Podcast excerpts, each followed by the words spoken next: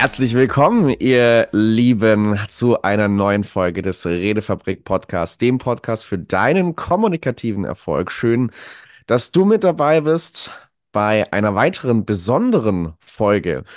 Es häufen sich die Special Guests, die wir bei uns im Podcast haben. Doch bevor wir den vorstellen, erstmal willkommen einen, einen alten Bekannten. Hi Jonathan, grüß dich.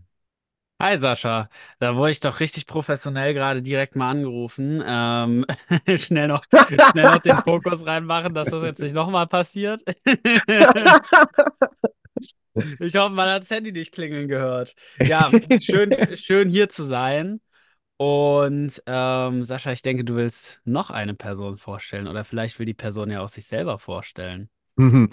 Da hake ich gerne noch mal ein, äh, Jonathan. Ähm, hast du gerne Gesellschaftsspiele gespielt früher oder tust du es vielleicht auch heute noch gerne?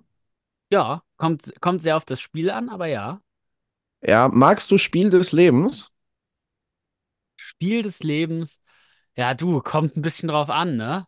Manchmal macht es sehr viel Spaß, manchmal denke ich mir so, äh, könnte, könnte wieder nach oben gehen.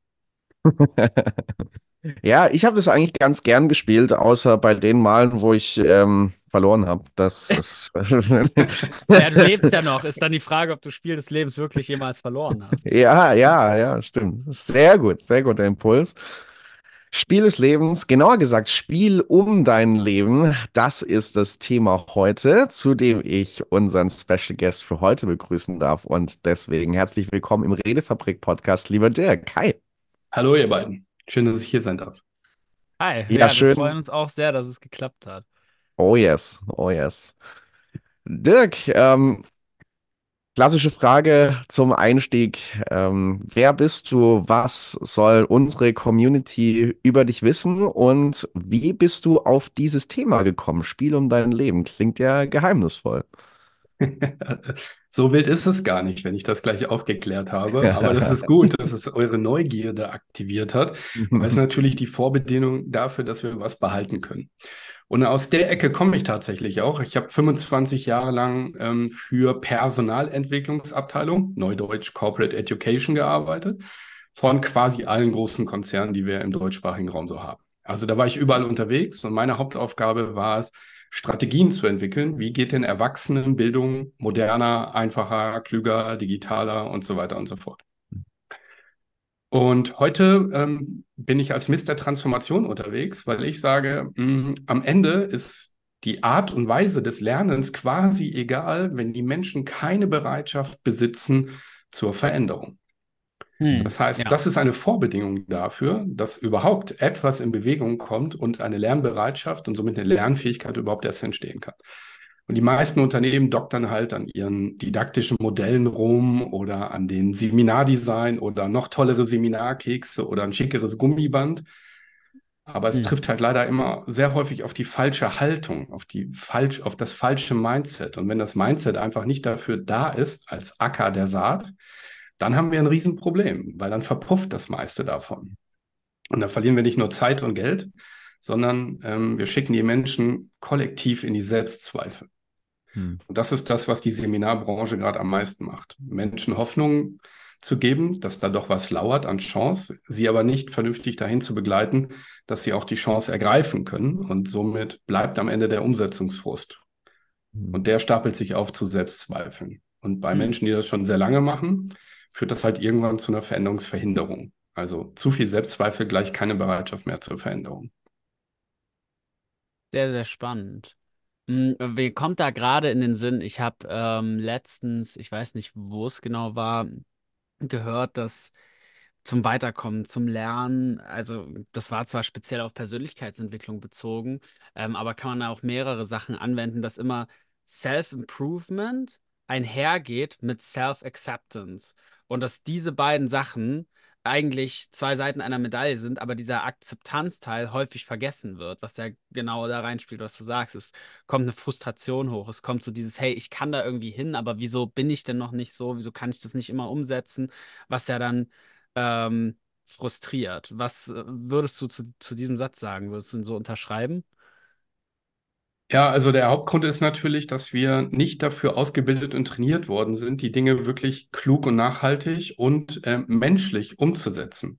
Hm. Also ich mache ein Beispiel. Ja. Wir, wir glauben, wir gehen in drei Tagesseminare, in, in schicken Seminarraum, laute Musik, bunte Bälle, schreien Juhu und danach gehen wir raus und wir sind transformiert. Die Wahrheit ist aber, sobald du diesen energetischen Raum wieder verlässt und wieder in deine alte Welt reinschlüpft, hast du natürlich auch wieder die alten Frequenzen und die alten Muster und die alten Trigger und die alten Wegbegleiter, die dich gerne da halten, wo du schon bist. Ja. Und äh, dieses, ähm, ich nehme immer dieses Bild mit dem, es, es macht keinen Sinn, am Gras zu ziehen. Und ich glaube, dass wir Menschen zu illusionäre Vorstellungen davon haben, wie Wachstum tatsächlich geht.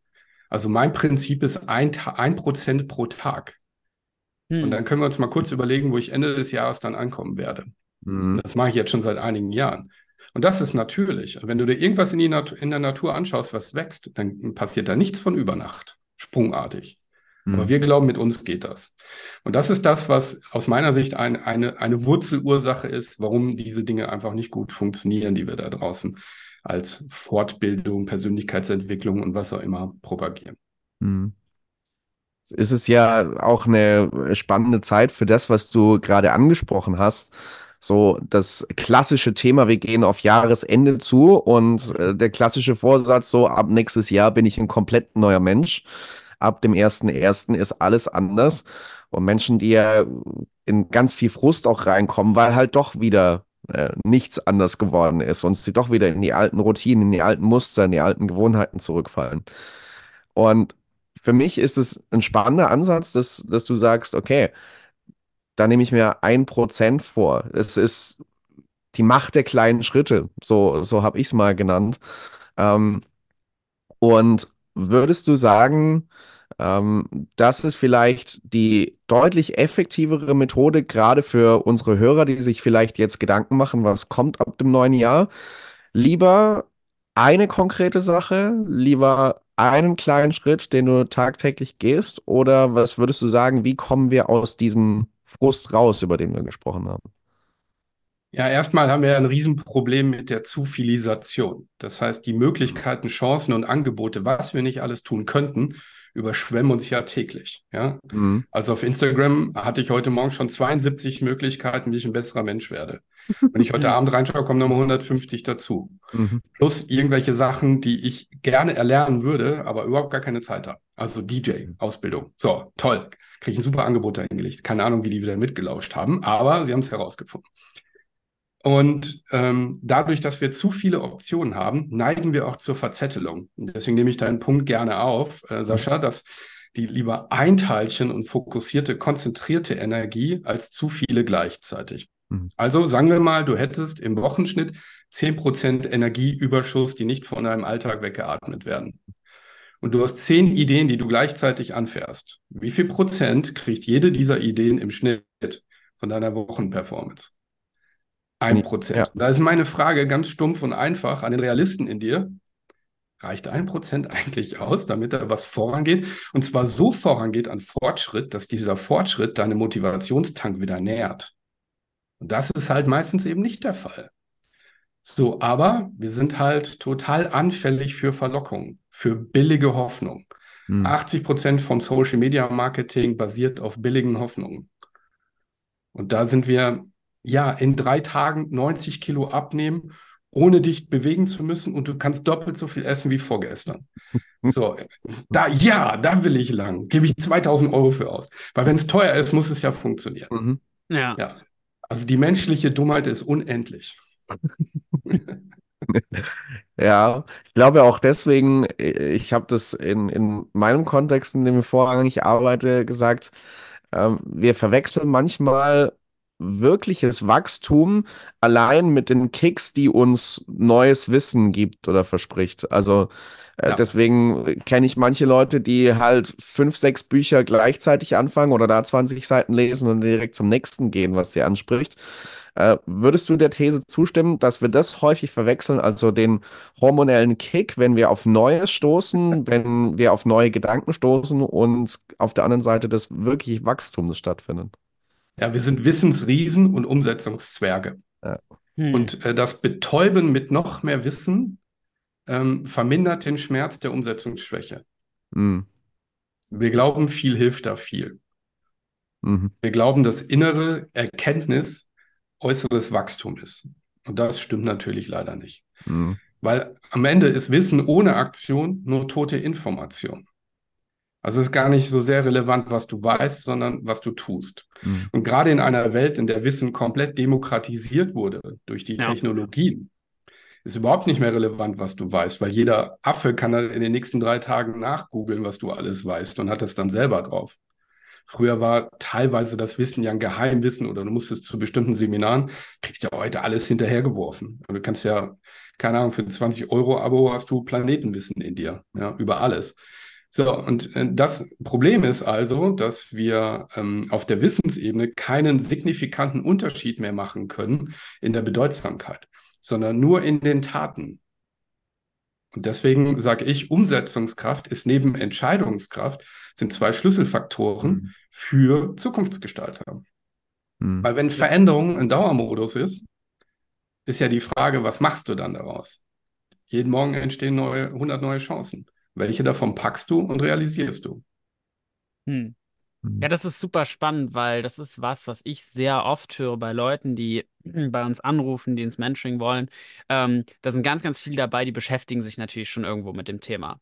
Und ganz oft höre ich dieses Jahr, ich habe gelesen, ich habe viel geguckt, aber ich merke so, es kommt nicht so richtig in mein Leben rein. So, ich weiß es zwar alles, aber dann stehe ich doch wieder nach dem Gespräch da und denke mir, ah, fuck, das hätte ich alles sagen können, das hätte ich sagen können, das hätte ich sagen können, das weiß ich doch alles, aber im Moment fällt es mir nicht ein. Wie ja. würdest du diese Umsetzungskraft stärken? Was empfiehlst du da? Ja, also Umsetzungskraft funktioniert nur in dem Maße, wie du bereit bist, in völlige Selbstverantwortung zu gehen. Hm. Weil sobald du die Opferspielchen spielst, das Außen ist schuld, mein Chef ist schuld, meine Frau ist schuld, mein Kollege, mein Freund, mein Politik, mein Blabla, dann bist du raus, weil du dann in der Ohnmacht unterwegs bist, also ohne Macht. Wenn du aber sagst, ähm, ich kann aus mir heraus in jeder Minute meines Tages neue Antworten kreieren, also Selbstverantwortung, selbst die Antwort geben, dann kommst du viel mehr in die Umsetzungsstärke. Da gehören natürlich noch ein paar andere Parameter dazu. Das Problem ist allerdings, dass die meisten Menschen Angst vor Selbstverantwortung haben, weil sie kein cooles Instrument und keinen Schlüssel dafür haben, mit den Themen, die dann dazukommen, die dir dann auf dem Tisch flattern, damit klug umzugehen. Das heißt, einfach in Selbstverantwortung hineinspringen, bringt viele Menschen sofort in die Stresssituation der Überforderung. Hm. Üblicher Instinkt ist dann Flucht. Mhm. Das lassen wir mal wieder sein. Das tut weh. Oder ich, ich fühle mich nicht bereit für diesen Weg. So, Selbstverantwortung heißt ne, im Prinzip übersetzt nichts anderes, als eine stimmige innere Balance zu finden zwischen deinen 21 Persönlichkeitsanteilen. Also in meinem Kartenspiel sind es halt 21, mhm. hat ja jeder Arbeiter der mit anderen Modellen. Und das ist ein Kartenspiel, wo du binnen Sekunden all deine Probleme und all deine Themen legen kannst, visuell, haptisch, damit du sie begreifen kannst. Und wenn du sie begreifen kannst, kannst du sie transformieren. Du hattest gerade ein Beispiel, mir passiert das immer in dem Gespräch, wenn jemand diesen Knopf drückt, dann mache ich bei mir immer innere Rakete und dann kommt Dampf aus den Ohren und manche Menschen verbrenne ich damit. Ne? So hatte ich gerade als Bild vor. Ja, ja. Ja, so. Einmal die Wutglocke. Und ähm, die Frage ist ja, welcher deiner Anteile wird dort getriggert und warum? Also wird ein Anteil von dir unterdrückt oder lauert eine Bedrohung durch diese Person, weil sich eine vergangene Erfahrung droht zu wiederholen, die du schon mal gespürt und gefühlt hast? Oder ähm, gibt es hier einen Wertekonflikt? Ja, so, und das, das dann zu erkennen, in dein, was ist mein Anteil daran? Weil mhm. üblicherweise, wenn uns jemand schnell auf die Palme bringt außerhalb unserer Kontrolle, dann ist das eine nicht geheilte Erfahrung. Ja. So, und wenn wir den, den Punkt finden, wo ist denn die Situation und mit welchen inneren Anteilen habe ich damals in der Ursprungssituation gespielt? Und wenn die Situation jetzt nochmal vorkäme, wen bräuchte ich denn dann auf dem Spielfeld? Also von meinen inneren Anteilen. Ist es dann der Selbstentwickler, der Heiler, der Verbinder, der Einfühlsame, wie auch immer? Dann kommen wir schneller wieder in Control oder kommen wir auf andere Beobachtungsperspektiven. Und sein inneres Team zu verstehen, zu erkennen und zu trainieren, in kluge Perspektiven hineinzugehen, macht uns mächtig.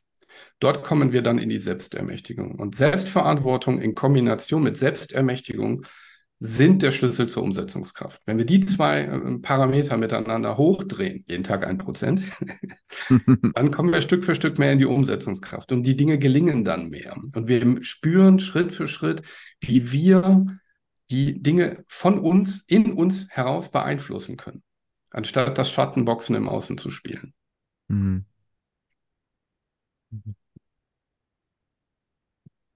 Du hast noch ein anderes Stichwort angesprochen. Neben der Umsetzungskraft äh, hast du vorhin das äh, Stichwort Entscheidungskraft genannt. Und das ist ja auch spannend, wie wir vorhin schon gesagt haben, prasselt so viel auf uns ein, vieles, was uns angeboten wird, wohin wir uns in unserem Leben noch weiterentwickeln können. Und vielleicht auch zehn verschiedene Ideen, wenn nicht noch mehr, was wir selber gerne entwickeln würden und machen können. Was würdest du sagen, ist da hilfreich, um Entscheidungskraft zu stärken? Also wo merke ich, okay, das ist jetzt mal mein primärer Ansatzpunkt. Das ist der Hebel, an den ich zunächst mal gehe.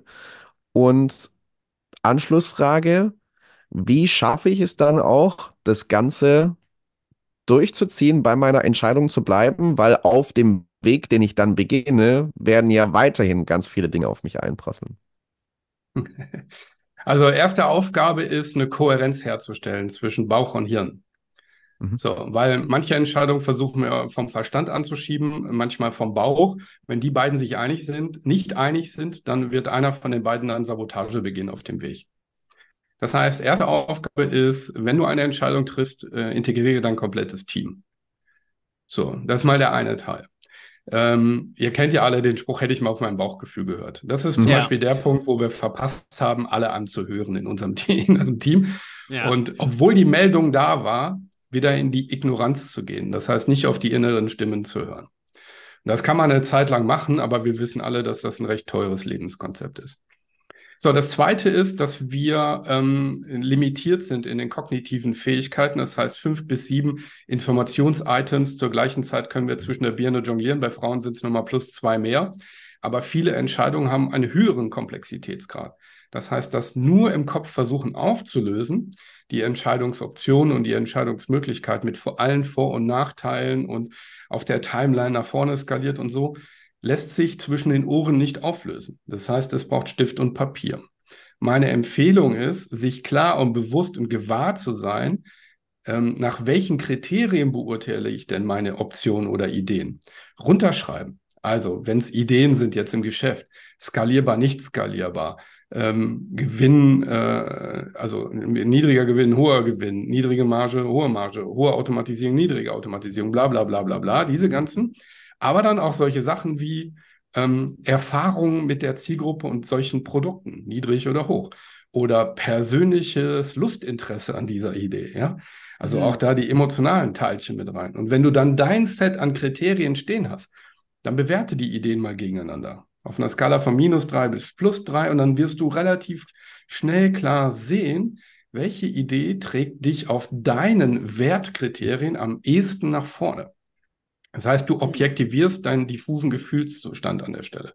Und das ist eine wichtige Aufgabe. Dann die nächste wichtige Aufgabe ist, ähm, die Verlustangst zu reglementieren. Das heißt, das Abwählen der Option ist ja eigentlich unser Stress und nicht mhm. das Entscheiden für eine Option. Und indem du sagst, ähm, ich schmeiße die Option jetzt weg, dann greift sofort die Verlustangst. Wenn wir aber sagen, ich gehe jetzt mit dieser Idee und schaue sie mir mal für vier Wochen an und mache dort die ersten Schritte in Klammern Probefahrt. Und wenn es nicht stimmig ist, komme ich auf Idee zwei und drei nochmal zurück. Dann habe ich den inneren Stress des Verlustes nicht. Hm. So. Ja. So, natürlich stolpert es und holpert es dann auf dem Weg der Entscheidung in der Umsetzung. Und meine Empfehlung ist ähm, einpreisen. Also wenn dann Listen schreiben. Mhm. Also wenn diese 16 Störungen kommen, habe ich diese Handlungsalternativen mental schon vorbereitet, wie bei einer Expedition in den Dschungel. Da gehst du auch nicht einfach mal hin mit dem Taschenmesser und Streichholz, sondern du überlegst dir, was könnte dort alles passieren und was packst du ein.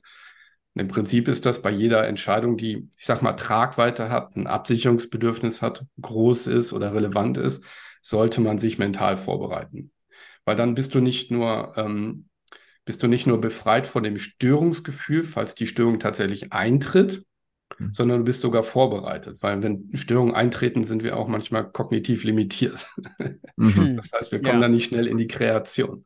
Und deswegen ist es manchmal klug, sich dann an der Stelle schon vorbereitet zu haben. Mhm. Mhm. Ja.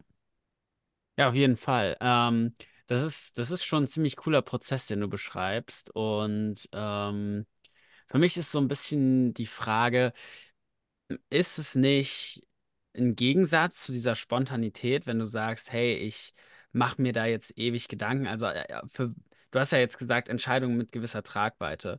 Aber häufig haben wir ja eben auch äh, Situationen, wo, wo äh, es auch einen Zeit Zeitfaktor gibt, obwohl es vielleicht auch eine wichtige Entscheidung ist, gerade in der Kommunikation. Wie würdest du da dran gehen? Was meinst du mit Zeitfaktor? Naja, es gibt manchmal Situationen, da ist vielleicht ein gewisser Stress da oder da, sage ich mal, ähm, muss ich bis morgen was erledigen oder irgendwas abgeben, wo ich wo ich weiß, okay, es, ist, es spielt eine Rolle für mich, wie ich mich entscheide, aber ich sehe für mich jetzt nicht die Zeit oder manchmal ja auch die Motivation, nicht zu sagen, hey, ich schreibe jetzt eine große Liste und nehme mir da so richtig die Zeit für. Ja, musst du ja nicht. Ja, also es machst du ja nur an den Stellen, wo du sagst, da brauche ich es. Und da, wo mhm. du es nicht brauchst, da machst du es halt nicht. Aber wenn es dann daneben geht, dann hör bitte auf zu jammern. also wenn du nicht bereit bist zu investieren und du scheiterst und fängst dann an zu jammern, das ist lose-lose. Also da geht nur Energie weg für gar nichts. Es wäre dann eher klug, liebevolle Selbstgespräche nach innen. Okay, da habe ich mich mal wieder selbst getäuscht. Und jetzt bin ich am Ende meiner eigenen Täuschung angekommen und beim nächsten Mal, in Klammern den Selbstentwickler in dir füttern, gehe ich so und so vor. Ja, also mhm. das, das kann ja mal passieren und das ist ja auch total in Ordnung und okay. Und ich sage immer, es gibt ja eh kein Perfekt. Ne? Wenn du für dich entschieden hast nach Pareto, wenn es in acht von zehn Fällen funktioniert und in zwei nicht, dann ist das für dich ein passender Deal im Verhältnis zum Aufwand oder im Verhältnis zur Überwindung. Ja, dann schau, dann schön in die Akzeptanz reingehen und loslassen. Ist doch ja. auch total fein. Ne? Hm. Ja, ich hm. verstehe, ich verstehe mega, was du meinst. Ich bin, also, ich, ich kann ja mal sagen, in meinem Leben, ich bin so ein bisschen so diesen Approach, es gibt gar nicht so wirklich eine falsche Entscheidung für mich.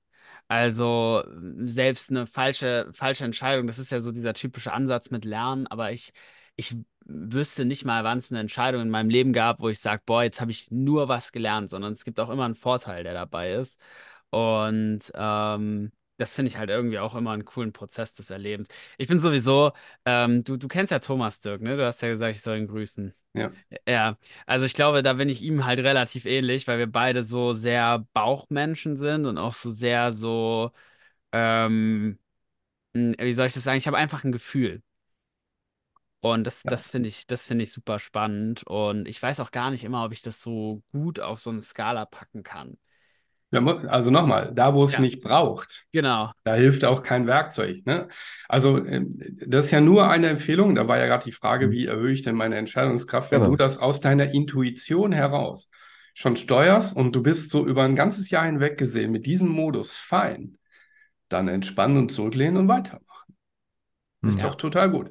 So, es gibt aber Menschen, die sich schwer tun, sich überhaupt für irgendetwas zu entscheiden und machen alles gleichzeitig. Oder kommen Stimmt. überhaupt gar nicht erst in die Umsetzung, weil sie nicht entscheiden. Und nicht, eine Entsche nicht entscheiden ist eine Entscheidung zum Status quo. Ja, Oder das Warten, bis jemand anders entscheidet. Es gibt Mhm. ganz viele Menschen da draußen, die leben ein Leben nach den Entscheidungen von anderen Menschen. ja, voll. Aber jammern dann. Mhm. So. Ja, also ich meine, äh, ja klar, es gibt auf jeden Fall diese Person und äh, wer schon mal mit so einer Person einkaufen war, weiß, das ist keine Freude. Ja. Nee, das mache ich nicht mehr. Ich stelle mich dann draußen an die Hundeabgabestelle. Ja, das ist wirklich, also das ist wirklich immer, immer wieder Spaß, wenn du dann im Laden stehst und die andere Person tanzt rum und äh, ach so, und hier noch dies und hier noch das und wollen wir nicht hier noch? Und äh, ja, das ist, ist immer wieder eine sehr unterhaltsame Jetzt Situation. müssen wir aufpassen, wer die Folge hört, oder? Ja, ja, ja. ja. Ich glaube, also ich habe zwar eine konkrete Person im Kopf, ich weiß nicht, ob sie sich erkennen wird, wenn sie die Folge hört. Ja. Aber ich würde gerne noch mal eine Brücke zu dem Spiel um dein Leben schlagen, wenn Ja. das für euch Ja, sehr ist. gern, sehr gern. So. Also, was mich immer extrem genervt, ich habe, weiß ich nicht, 150, 170 Seminartage von Selbstentwicklungszauber hinter mir. Was mich immer extrem genervt und gestört hat an diesem ganzen Selbstentwicklungswahnsinn, ist diese Schwere, die das häufig irgendwie so mitbringt. Hm. Also das ist ja Ja. ganz selten, dass du irgendwo reingehst und es ist total leicht und entspannt und so, und da habe ich mir gedacht, ey, das muss doch irgendwie anders gehen. Und ähm, ich habe Teamplay als Kartenspiel entwickelt mit der Kernidee, lass uns unser Leben doch spielerischer angehen. Ja. Und mal jetzt so als Bild in euer Kopf hinein, in euren Kopf hineingemalt. Dein Leben besteht aus verschiedenen Spielplätzen. Jetzt seid ihr gerade Podcaster, das ist der Spielplatz Podcast. Mhm. Dann habt ihr den, äh, den Spielplatz Bühne, dann habt ihr den Spielplatz Unternehmer, dann habt ihr den Spielplatz Partner, dann habt ihr den Spielplatz Sohn, dann habt ihr den Spielplatz bester Freund, dann habt ihr den Spielplatz vielleicht Koch oder was auch immer für ein Hobby bei euch dran ist, ja, oder Sportler. Alles unterschiedliche Spielplätze. Und jetzt kann man sagen, bei so einer ganz einfachen Spielplatzinventur, wenn man sich die mal alle aufschreibt, kann man Smileys dran machen.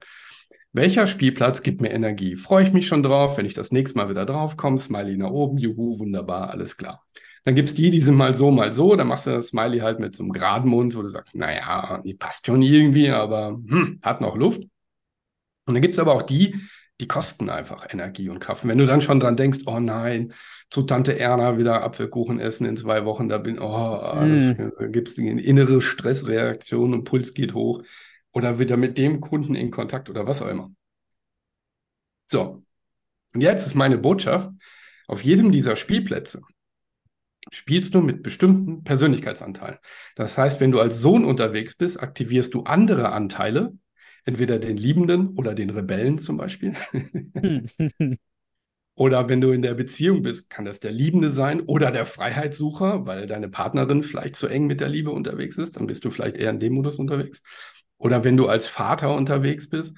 So, und dann, äh, wenn die Spielplätze nicht rund laufen, dann ist meine Botschaft, entsende doch mal eine andere Spielermannschaft, also andere Anteile von dir. Ich mache ein praktisches Beispiel aus eigenem Erleben.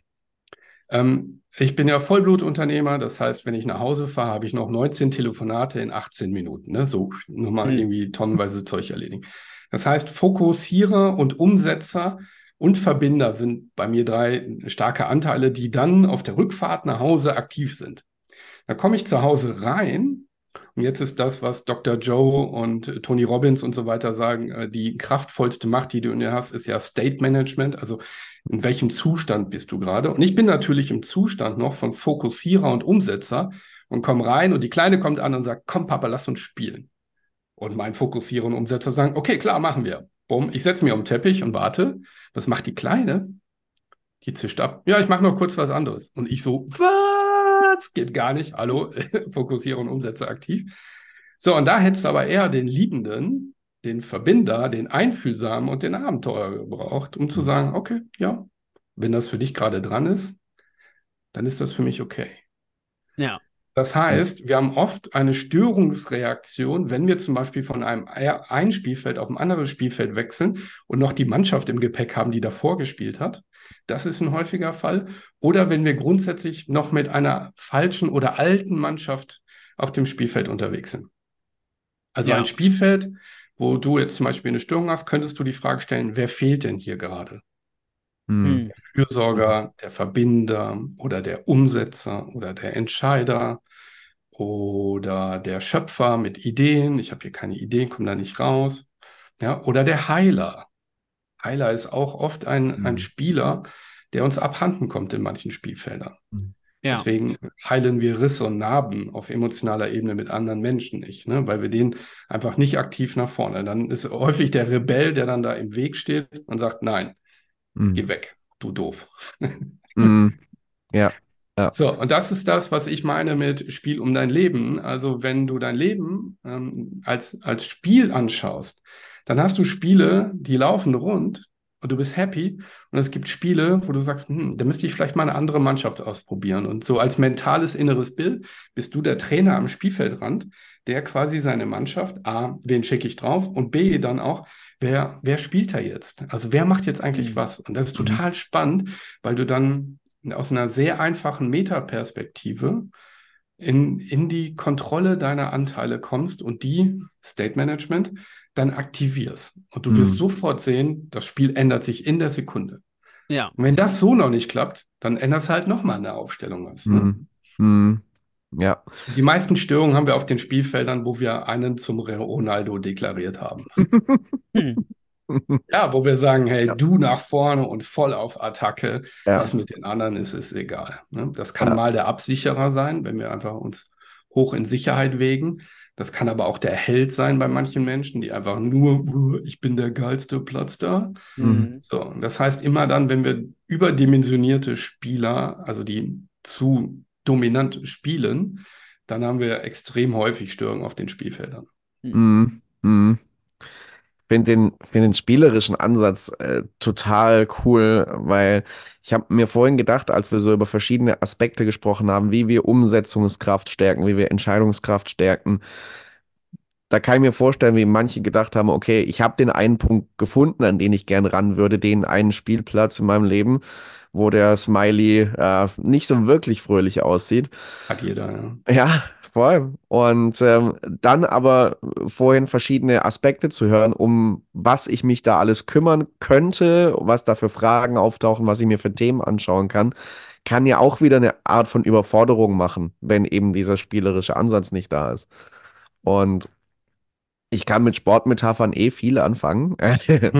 Ähm, Und von daher liegt mir das nahe. Ich, mir ist gerade auch so die Metapher an, eingefallen, mh, wenn wir jetzt den gleichen Spielplatz nehmen, äh, im Basketball zum Beispiel gibt es etwas, was im Fußball jetzt nicht so verbreitet ist, nämlich am Ende der Saison Playoffs zu spielen. Das heißt, du siehst, weiß Mhm. nicht, vier, fünf, sechs, sieben Mal die gleiche Mannschaft hintereinander. Mhm. Und dann lebt das Ganze davon, dass du in den Erfahrungen auf diesem Spielplatz merkst, okay, in, gegen diesen einen bestimmten Gegner funktioniert das nicht. Mhm. Jetzt probieren wir mal das aus. Ja. Und probieren wir mal das aus.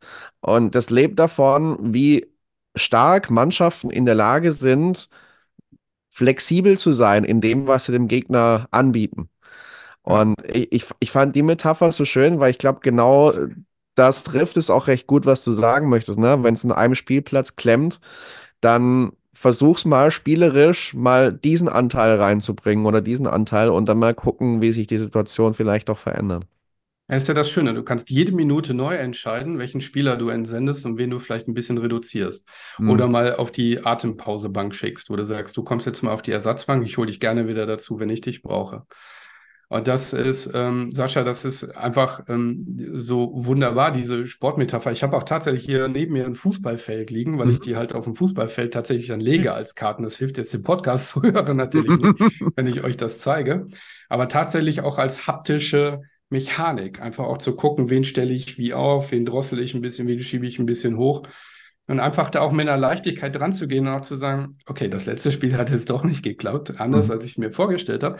Aber welche Erkenntnisse kann ich rausziehen? Weil das, wenn wir uns mal losmachen von der alten Schulkonditionierung mit dem Rotstift, und wir müssen, wir dürfen nie scheitern, wir müssen immer perfekt sein, bla bla bla, kennen wir alles. Ja. Und Fehlerkulturen hast du nicht gesehen, ist ja total peng. Ne? Also wir sind ja jetzt in einer Welt, wo noch nie jemand war. Das heißt, das ist Neuland.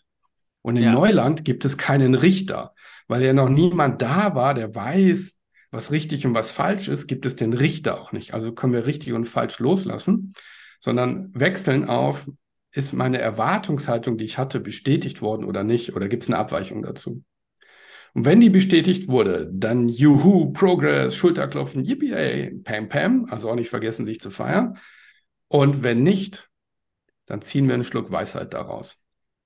Das heißt, entweder habe ich Erfolg oder Erkenntnis. Und das ist doch mega. Und wenn wir das mal als Spielprinzip Nummer eins hinlegen, entweder klappt das Spiel oder ich erkenne in mir selbst, was ich beim nächsten Mal anders machen kann, welche Leichtigkeit kommt dann, wenn wir nicht mehr funktionieren müssen? wenn wir Mhm. nur noch in die spielerische Leichtigkeit wandern können. Mhm. Ja, also das spricht mich auch total an. Ich bin ein großer Freund von Thema spielerisch, von Thema Leichtigkeit, weil es ist genau wie du sagst. Ähm, weil wir haben ja sowieso eine Gesellschaft, die ja sowohl äh, in den Medien als auch, aber auch auf den Seminaren ja sehr darauf ausgelegt ist, dass wir diese negativen Informationen viel mehr im Kopf behalten. Das heißt, ähm, ich habe auch mal äh, im, im Verkaufsbereich immer gehört, okay, in einem guten Gespräch hast du halt 80% das Problem und 20% die Lösung, weil die Lösung ist gar nicht so wichtig. Das Wichtige ist, dass die Person erkennt, dass sie ein Problem hat. Und da stimme ich halt auch voll mit dir überein, dass wir sagen, hey, ähm, es darf auch leicht sein, es darf auch fröhlich sein, es darf sich auch gut anfühlen, ähm, weil ich denke, da kommen wir am besten weiter. Weil auf große, schwere Dinger haben wir immer weniger Bock als Mhm. auf spielerisches Probieren. Und das gefällt mir auch sehr gut an diesem Konzept mit der Mannschaft. Weil wir auch alle mental erschöpft sind. Also Ja. die Welt, die wir uns geschaffen haben, überfordert unsere mentalen Fähigkeiten. Und deswegen ist Raum und Luft, ähm, also da, der Raum und Luft, die, die, bleibt, um so etwas irgendwie für sich zu machen. Nicht nur zeitlich gesehen, sondern auch von der, ich sag mal, ähm, von der mentalen Kapazität her immer dünner tatsächlich. Ja. So, und wenn wir uns die, ähm, das ist ja nicht nur Gesellschaft, sondern das ist ja, äh, ich sag mal schon Natur, dass wir einen Mangelblick haben. Das heißt, wir und insbesondere in Deutschland haben eine hohe Ausgeprägtheit, Mängel festzustellen. Insbesondere bei anderen Menschen, aber auch am eigenen Spiegel. Hm. So. Das heißt, wir haben einen sehr, sehr, sehr, sehr großen Fokus darauf. Diese Fähigkeit hat uns den ganzen Wohlstand produziert. Also dürfen wir das Ja. nicht abwerten. Das hat uns hier hingebracht, dass wir die Genies sind in Dinge besser machen. Also Qualität. Es ist nur eine total dumme und ungünstige Idee, den eigenen Selbstwert und das eigene Selbstwertgefühl mit dieser Fähigkeit zu vermessen. Ja. Deswegen ist meine Empfehlung für alle gesunden Selbstentwicklungsprozesse, schau in die letzte Woche, was sich dort bei dir bewegt hat und schau nicht nach vorne, was noch alles möglich wäre oder nötig wäre. Weil die Mhm. Liste ist unendlich groß und sie wird ja auch nie kleiner und du kommst auch nie an. Weil mit jedem Schritt, den du gehst, hast du fünf neue Ideen. Ja. Mhm. Und das Mhm. ist ein Frust, weil du in dieser Mangel, der erdrückt und erschlägt dich und du hast irgendwie das Gefühl, es geht nichts voran. Wenn du aber auf Progress schaust, also make progress wow again, sage ich immer in den Teamworkshops. ja, wie kommen wir dahin, dass wir auch die Kleinigkeiten einfach wieder mehr Dank mit der mehr Dankbarkeit, Demut und Wertschätzung begegnen und nicht für so selbstverständlich erachten. Mhm. Mhm. Sehr, sehr cool. Und ich glaube, da ist ja auch der Impuls, ne, wenn wir wirklich mal bewusst in unser Leben zurückschauen, also eigentlich ist unser Leben eine Erfolgsgeschichte. Allein, dass wir hier sitzen und uns heute unterhalten, schließt darauf, dass wir ganz viele Herausforderungen in unserem Leben schon gemeistert haben, schon geschafft haben. Und das in den Blick zu nehmen, finde ich, finde ich sehr, sehr wertvoll. Ähm, Dirk, vielen Dank schon mal bis hierhin für all das, was du mit uns geteilt hast, auch für diesen spielerischen Ansatz der Leichtigkeit mit den verschiedenen Anteilen, die in uns ist, in uns sind, da mal anders an, an bestimmte Spielplätze in unserem Leben ranzugehen. Äh, von meiner Seite aus die letzten zwei kleinen Fragen, äh, die vielleicht auch manche beschäftigen, die uns jetzt gerade zuhören. Hm, Frage 1, wie kommen wir an das Spiel ran? Und Las Vegas. Nein, Quatsch. Das, äh, das habe ich mir aber wirklich auch schon die ganze Zeit gefragt. und, also und, ihr zwei kriegt natürlich eins von mir geschenkt und geschickt. Ja, und Ah, ich Oh, danke. euch nachher den Link, wo ihr das bestellen könnt. super. Ja, auf Danke. meiner Webseite ist das natürlich verlinkt. Das heißt Teamplay und das ist vielleicht auch nochmal äh, so abschließend Ja. mit spielerisch mit dem inneren Team, aber auch mit dem äußeren Team in Kontakt kommen, weil ich glaube, 90 Prozent des Leides, was wir auf der Welt sehen, ist entweder ich verstehe mich selbst nicht, Hm. ich verstehe den anderen nicht oder der andere versteht mich nicht. Versucht mal irgendein Problem zu finden, was nicht in diese drei Schubladen gehört.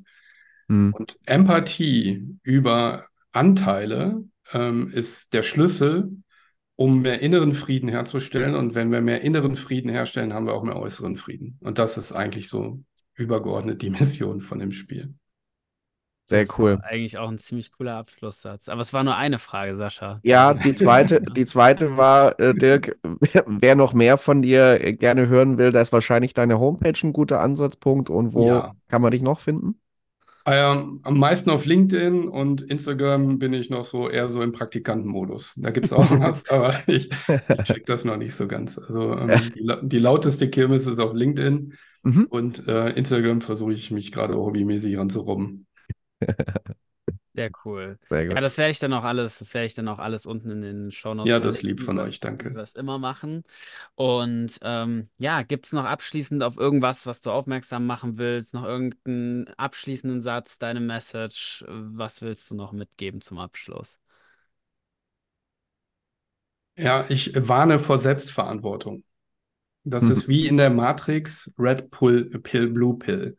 Denn wenn du einmal die rote Pille genommen hast, dann gibt es keinen Weg zurück, weil wenn du verstanden hast, dass ähm, Ohnmacht und Opferdasein einfach keine Option sind für die Zukunft, weil alles nur noch im Chaos und in der Veränderung ist, bleibt nur noch die Selbstverantwortung.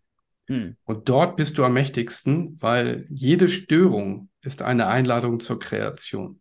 Und die Zukunft lauert mit Tausenden von Störungen. Und als selbstverantwortlicher Entwickler, Selbstentwickler, bist du derjenige, der in der Schöpferkraft dann die Antworten dafür kreiert, was aus der Störung heraus resultiert. Ja. Sehr cool. Sehr cooler Abschluss. Ähm, ja, wenn ihr noch mehr von Dirk finden wollt, schaut unten in den Shownotes vorbei. Ähm, da werde ich Instagram, LinkedIn, deine Webseite, das Kartenspiel, wird da alles zu finden sein. Und dann danke ich für die coole Folge. Du hast auf jeden Fall auch eine sehr angenehme Podcast-Stimme. Nicht, nicht zu unterschätzender Skill in diesem Bereich. Mhm. Ja. Vielen Dank, Ähm, vielen Dank, Jonas. yes. Und damit verabschieden wir uns, wünschen euch eine schöne Woche und viel kommunikativen Erfolg. Danke und tschüss.